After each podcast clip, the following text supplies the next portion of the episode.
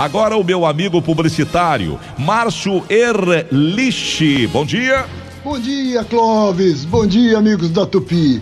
Quem não gosta de cantar ou de assoviar? Eu acho que a música é capaz de mudar o humor até das pessoas mais carrancudas e mais mal-humoradas, não é? Não é por acaso que as empresas estão cada vez mais investindo no que elas chamam em inglês de sound branding, a identidade sonora da empresa. São aquelas vinhetinhas que você ouve e logo identifica de quem são. Quer ver? Lojas Americanas, Americanas. Eu fiquei sabendo essa semana que a Mastercard vai passar a tocar sempre que você fizer um pagamento com o cartão em um sistema chamado Recarga Pay, uma vinheta que ela está adotando no mundo inteiro e que vai passar a identificar os comerciais da Mastercard. Ela é assim.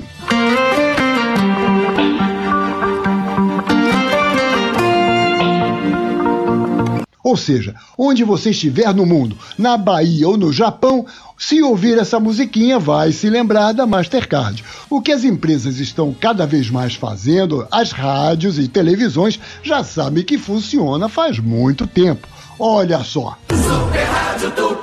É por isso que o rádio não vai morrer nunca. A gente adora ouvir uma música, adora cantar junto. A propaganda, claro, sabe disso faz tempo. Você nem precisa ser muito velho para lembrar dessa aqui da Varig.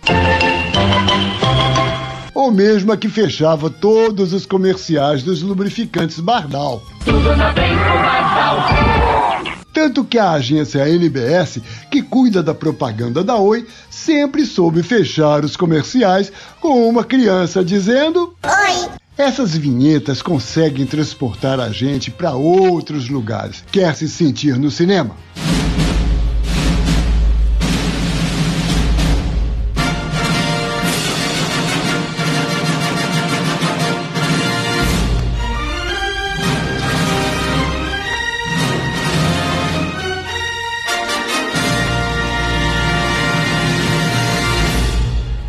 Se eu perguntar onde estamos, é só responder: estamos no. Show do Clóvis Monteiro. É ou não é?